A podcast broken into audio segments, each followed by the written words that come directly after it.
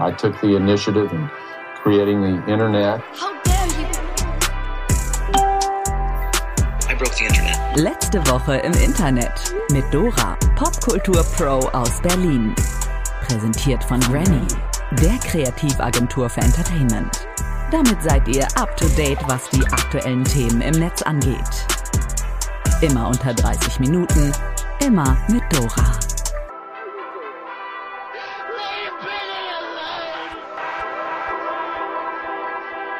Hallo und herzlich willkommen zur 29. Episode von Letzte Woche im Internet mit Magen-Darm, immer noch aus Südafrika und ich hoffe inständig für uns alle gemeinsam, dass wir ohne Unterbrechungen durch die nächsten 25 Minuten kommen. Ich beginne mit dem Ticker. Der letzte Woche im Internet Ticker. Olaf Scholz hat jetzt Twitter. Und that's it, das sind die News. Er heißt Ed Bundeskanzler und ihr findet ihn, wie gesagt, auf Twitter. NFTs, Azuki, Rekord. Wir machen es kurz. NFTs, ihr wisst schon, diese Besitzzertifikate über digitale Güter, die eigentlich nichts sind außer teuer und von denen jeder Promi, der nicht so richtig was auf sich hält, mehrere Besitz, die eigentlich nur zeigen, wer den seltsamsten Comic-Affen gefunden hat, gehen irgendwie in die nächste Runde. Denn der Board 8 Yacht Club und äh, die dazugehörigen NFTs sind nicht mehr die, die, die am meisten Geld versprechen, sondern die Anime-Style NFTs Azuki. Die sehen genauso aus, wie ihr es euch jetzt gerade vorstellt und die haben mittlerweile einen neuen Rekord aufgestellt und ein Marktvolumen von 300 Millionen Dollar erreicht. Ja dann, weiter im Ticker. Zuckerberg schwört seine Belegschaft aufs Metaverse ein. Jetzt ist der richtige Zeitpunkt, um unsere Werte und unser kulturelles Betriebssystem zu aktualisieren. Das schreibt Zuckerberg in einer Memo an seine MitarbeiterInnen, die er jetzt neuerdings nur noch Metamates nennt. Dabei gibt es eine ganze Sammlung an neuen Werten und Durchhalteparolen, wie zum Beispiel Live in the Future oder Focus on Long-Term Impact und statt Move Fast and Break Things, wie es früher hieß, heißt es heute nur noch Move Fast. Na dann. Zum Schluss wandelt er noch die alte Seefahrtsparole Ship, Shipmate, Self als Reihenfolge für das, was zählt, zu Meta, Metamates, Ich um. Nun, sinkende Schiffe sind da für die Zukunft vielleicht nicht die perfekte Metapher, aber naja. RBB startet 50-50 Challenge. Der RBB hat angekündigt, künftig mit einer neuen Diversity-Strategie arbeiten zu wollen. Darunter auch eine 50-50 Challenge nach dem BBC-Vorbild. Dabei handelt es sich um ein Monitoring des Frauen- und Männeranteils in den Programminhalten. Seit November messen mehrere Redaktionen bereits, wie Geschlechterdiversität in Sendungen und Programmstrecken abgebildet wird. Künftig sollen auch Aspekte wie Einwanderungsgeschichte oder Behinderung mit einbezogen werden.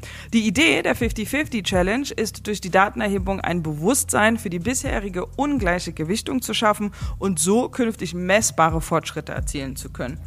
Finde ich, glaube ich, gut. Die Super Bowl Halbzeitshow bewegt die Welt aus mehreren Gründen. Für viele ist es das Sportereignis des Jahres, der Super Bowl. Noch wichtiger als der Sport ist die legendäre Halbzeitshow. Wir erinnern uns an Justin Timberlake und Janet Jackson. In diesem Jahr standen da aber einfach mal Dr. Dre, Snoop Dogg, Eminem, Mary J. Blige, Kendrick Lamar auf der Bühne und es gab sogar noch einen Überraschungsauftritt von 50 Cent. Hip-Hop-Head, Podcaster und The Ambition-Chef Philipp Böndel hat uns verraten, wie er die Show fand.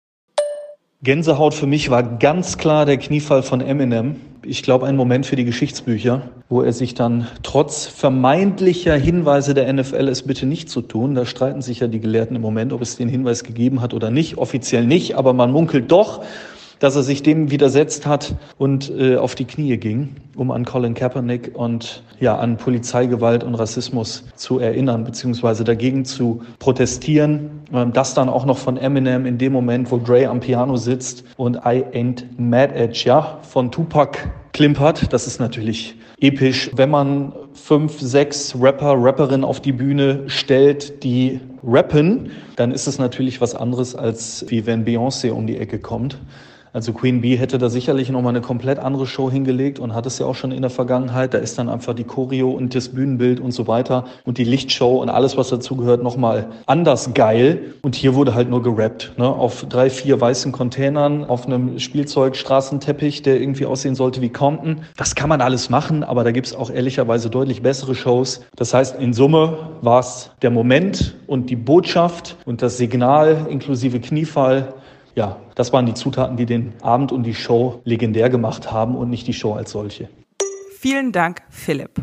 Auch das Netz hat über die diesjährige Show geredet und hatte viel zu sagen. Zum einen, dass es gerade für alle 80s und 90s Babys unglaublich emotional war, die mit dem Rap der frühen 2000er groß geworden sind und plötzlich da ihre Heroes zusammen auf einer Bühne gesehen haben. Auf der anderen Seite wurde aber gerade der Auftritt von 50 Cent bei Twitter und Co. viel diskutiert, inklusive Bodyshaming. Fiddy hing nämlich anfangs erst kopfüber herunter, rappte die ersten Zeilen von In the Club und sprang dann runter auf die Bühne. Und was soll man sagen? Aus seinem bekannten Sixpack, den er früher hatte, ist halt ein Dadbot geworden. So what? Im Netz gab es jede Menge Häme und Beleidigungen dafür. Allerdings gab es auch viele Fans, die sich hinter ihn gestellt haben. Zum Beispiel dieser User hier. Jeder kann über 50 Cent sagen, was er will, aber der Mann ist 46 und er hat sich einfach hochgezogen und Kopf übergerappt. Preach. Soll ihm mal jemand nachmachen. Außerdem gab es noch einen Aufreger auf Seiten der NFL und sämtlicher Elternverbände, was man im TV nämlich nicht richtig gesehen hat. Snoop Dogg hat auf der Bühne heimlich gekifft, womit er sich dort streng genommen strafbar gemacht hat. Vielleicht gar nicht mal so ein kluges Timing, denn momentan beschäftigt Snoop Dogg die Justiz, weil eine Frau ihn wegen Vergewaltigung angezeigt hat. Wir haben uns tatsächlich auch ein bisschen gewundert, dass er die Show spielen durfte. Die angebliche Tat liegt schon etwas zurück. 2013 soll sich dieser Vorfall am Rande eines Castings ereignet haben. Snoop bestreitet die Vorwürfe und behauptet, die Frau sei einfach ein Golddigger. Oh, kennen wir schon die Geschichte, ne? Und hinter seinem Geld her. Jedenfalls wird gerade untersucht, was da wirklich passiert. Diese schweren Anschuldigungen haben aber nicht nur seinen Auftritt beim Super Bowl überschattet, sondern auch die Tatsache, dass Snoop Dogg sich einen lang gehegten Traum erfüllt und Death Row Records gekauft hat. Bei dem Plattenlabel hatte Snoop Dogg damals 1993 die ersten Schritte gemacht und sein Debütalbum Doggy Style veröffentlicht. Wie viele für das Label gezahlt hat, ist unbekannt.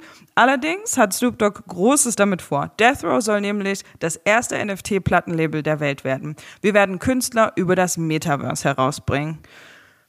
So viele Feelings, so viel los, so viel Gutes, so viel Schlechtes. Ich weiß auch nicht mehr so richtig. Wladimir Putin hat den längsten Tisch und das Netz ist erheitert. Seit Wochen hält der Konflikt zwischen Russland und der Ukraine die Welt in Atem. Es herrscht große Kriegsgefahr. Deswegen flogen in den letzten Tagen auch mehrere PolitikerInnen zu Staatsbesuchen, um vor Ort zu deeskalieren und für friedliche Lösungen zu werben. Dabei kam es aber auch zu Situationen, die sich wie Szenen aus einem schrägen Agentenstreifen anhören. So wollte beispielsweise Frankreichs Präsident Emmanuel Macron bei seinem Russlandbesuch nicht den vorgeschriebenen Corona-Test machen lassen, jetzt kommt's, aus Angst, die Russen könnten seine DNA stehlen.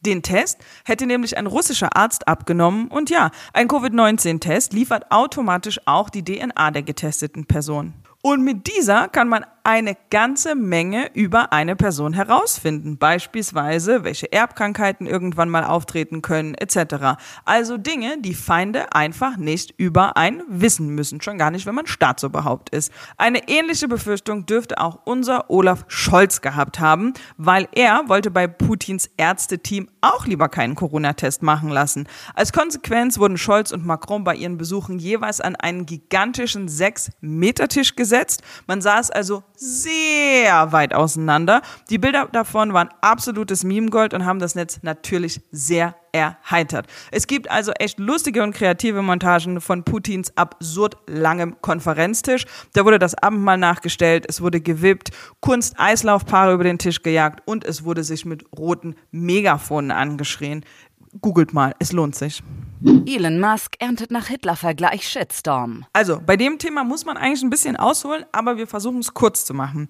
In Kanada gibt es derzeit massive Proteste durch Trucker, die teilweise ganze Städte lahmlegen. Die demonstrieren eigentlich nur gegen die Corona-Maßnahmen, die die Regierung verhängt hat. Wie eigentlich auch sonst überall auf der Welt. Also Pandemie, hochansteckendes Virus und Menschen, die sich gegen die Maßnahmen, die zum Schutz aller erhoben, ohne Sinn und Verstand auflehnen. So also auch die Trucker in Kanada. Das geht da mittlerweile aber so weit, dass in der Hauptstadt Ottawa und an mehreren Grenzübergängen in die USA Trucker die Straße komplett blockieren und niemanden durchlassen und damit ein ganz schönes Chaos auslösen. Jetzt haben kanadische Finanzbehörden die Konten und die Kryptotransaktion einiger dieser Trucker blockiert und sogar der Kryptodienst Kraken hat deren Konten eingefroren, was natürlich gerade in der libertären Ecke einen ganz schönen Aufschrei ausgelöst hat. Kleiner Hint an der Stelle, vielleicht sind eure Bitcoins dann vielleicht doch nicht ganz so rechtefrei und luftleer, wie ihr immer dachtet. Anyway, aber genau daran hat sich jetzt Elon Musk mit einem Tweet abgearbeitet. Auf dem Meme, das er als Antwort auf einen Tweet veröffentlicht hat, sieht man nun also ausgerechnet, who else could it be, Adolf Hitler und dazu die Zeile Stop comparing me to Justin Trudeau. I had a budget. Eine Anspielung darauf, dass Trudeau immer wieder Probleme damit hatte, seinen Haushalt durchs Parlament zu bekommen.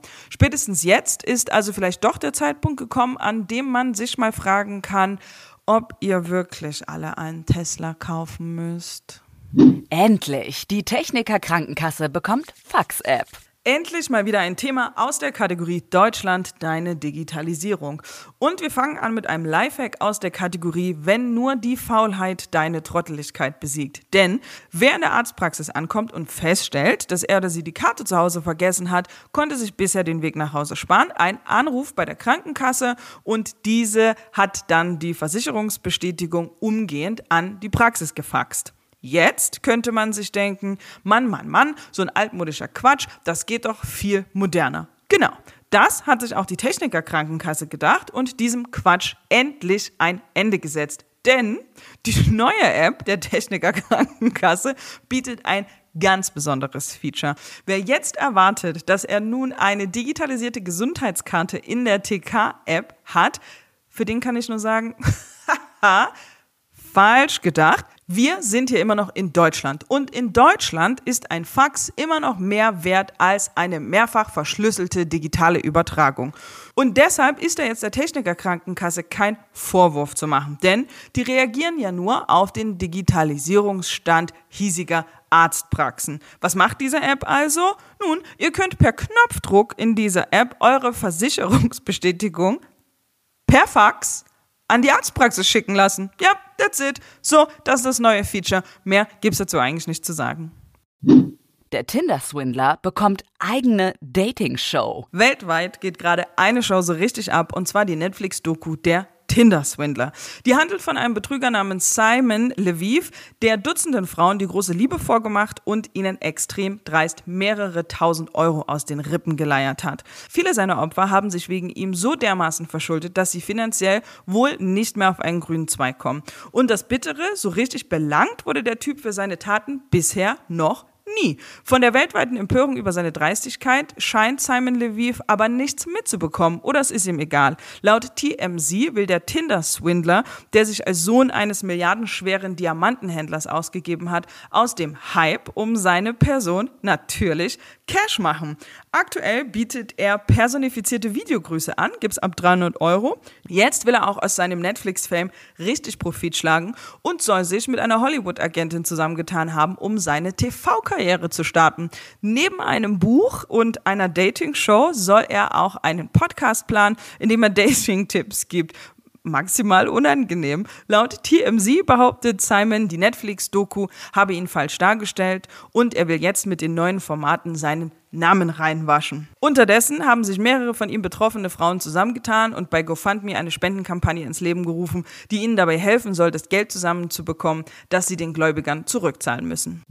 Bye bye Fake News. Deutschland bekommt eigenen öffentlich-rechtlichen Nachrichtensender. Das ist wild. Wir alle kennen Phoenix und haben mal versehentlich oder verkatert einen Morgen lang Phoenix geschaut und festgestellt, Momentchen mal, da laufen ja nur Olle, wirklich Olle, Dokus oder Bundestagsdebatten. Und dann gibt es Tagesschau 24, wo wirklich zu jeder Viertelstunde einfach nur eine anders kurze Variante der Tagesschau läuft. Und wer mal bei einer wirklichen Nachrichtenlage, also Krieg, Terror, Flugzeugabsturz und so weiter, einen diesen Sender eingeschalten hat, hat wahrscheinlich gemerkt, wow, so richtig hilfreich sind diese Sender dabei nicht. Dabei ist diese Debatte schon ewig alt. So wurden beispielsweise bei dem Anschlag von Paris im Jahr 2015, Media schrieb damals beispielsweise und damit zurück zum Spiel, wie die ARD die eigenen Fußballreporter beim Terror in Paris im Stich ließ, Stimmen laut, dass die öffentlich-rechtlichen ihrem Informationsauftrag nicht nachkommen können, wenn es wirklich darauf ankommt. Die Folge im deutschen Mediendschungel war klar, die privaten Anbieter haben sich breit gemacht und sind mittlerweile deutlich schneller drauf, wenn etwas passiert. Ob NTV, früher Welt oder mittlerweile auch Bild, sie alle haben den Umgang mit Breaking News drauf. Und die öffentlich-rechtlichen, die eigentlich das größte Netz an Journalistinnen aufweisen können, kommen zu spät und manchmal irgendwie auch ganz schön schlecht.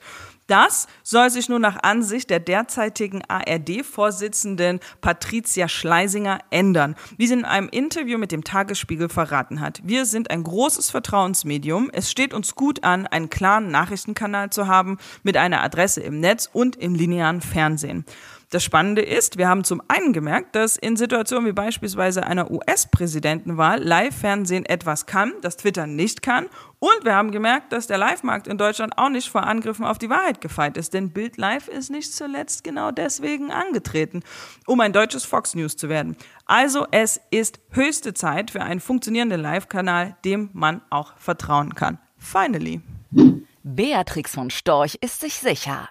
Hier sind Frauenabschaffer am Werk. Wenn wir hier einen Preis für die Dummschwätzerin der Woche vergeben würden, dann hätte den jetzt die AfD-Politikerin Beatrix von Storch gewonnen. Die hat nämlich mit einer transphoben Rede ausgerechnet in der Debatte zum Internationalen Frauentag nicht nur den Bundestag, sondern auch das ganze Netz geschockt und der dazugehörige Shitstorm kam auch gleich postwendend.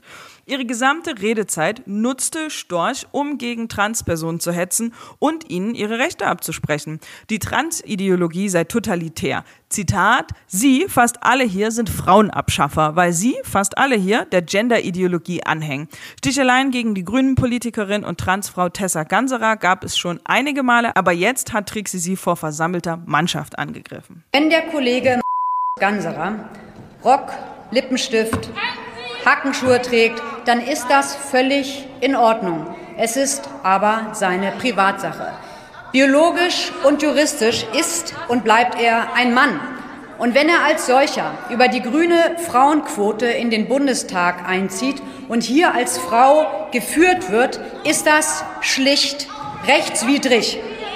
Ich bin Ganserer aber für zwei Dinge dankbar. Erstens, weil sein Beispiel uns so schön vor Augen führt, dass es einen Unterschied macht, ob man sich als Frau verkleidet oder ob man eine Frau ist und weil er zweitens die Frauenquote final ad absurdum geführt hat.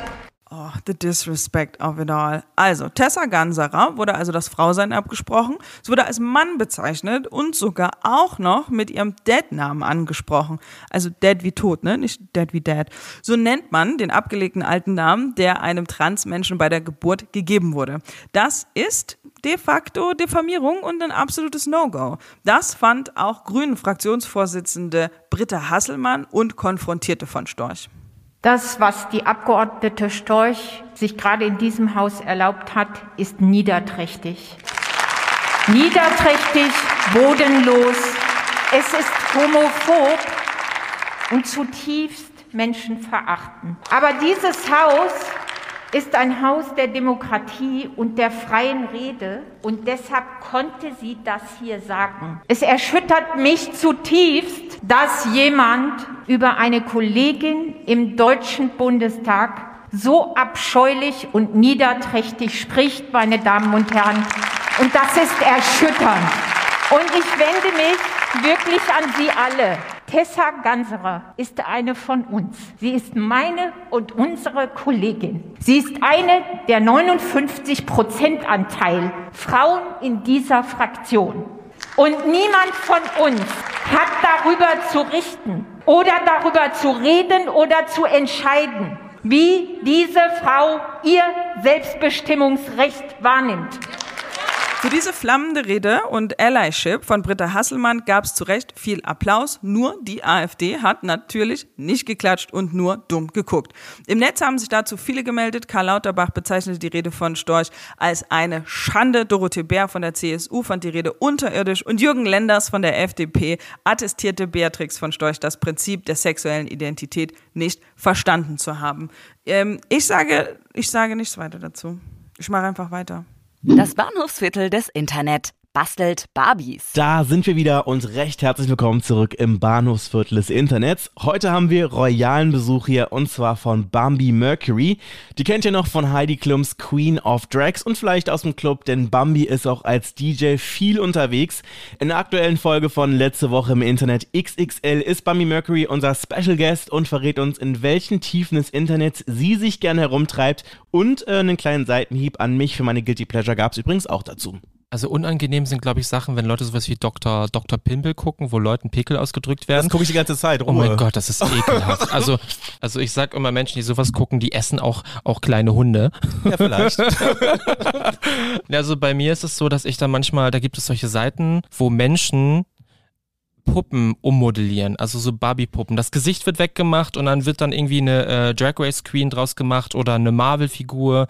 Da gibt's einen, der heißt, ähm, ich weiß nicht, wer, wie äh, die Person sich definiert, aber äh, die, der Name ist Hextian oder Hex, Hex, Hextian. Ich weiß es nicht, ich glaube Hextian nennt er sich. Und ähm, der macht dann auch teilweise so Sailor Moon-Figuren. Der macht dann irgendwie verschiedene ähm, Barbie-Puppen mit verschiedenen Body-Shapes und er macht dann dann auch irgendwie ganz, ganz krasse Sachen Sachen und ich könnte mir stundenlang angucken und das dann einfach nebenbei laufen lassen, weil ich das so geil finde, was man alles so machen kann. Den Link zu den Videos, den äh, hauen wir euch hier natürlich in die Show Notes und falls ihr Bock auf mehr Bambi Mercury habt, dann schaltet auf jeden Fall ein in unsere neue Folge letzte Woche im Internet XXL und lasst 5 Sterne da. Die Good News der Woche. Die Oscars werden weiblich. Die Oscars stehen vor der Tür. In nicht mal einem Monat wird der wohl wichtigste Filmpreis überhaupt vergeben. Und nachdem die Verleihung in den letzten Jahren komplett ohne richtige Moderation auskommen musste, sollen in diesem Jahr gleich drei Frauen auf der Bühne stehen. Amy Schumer, Regina Hall und Wanda Sykes.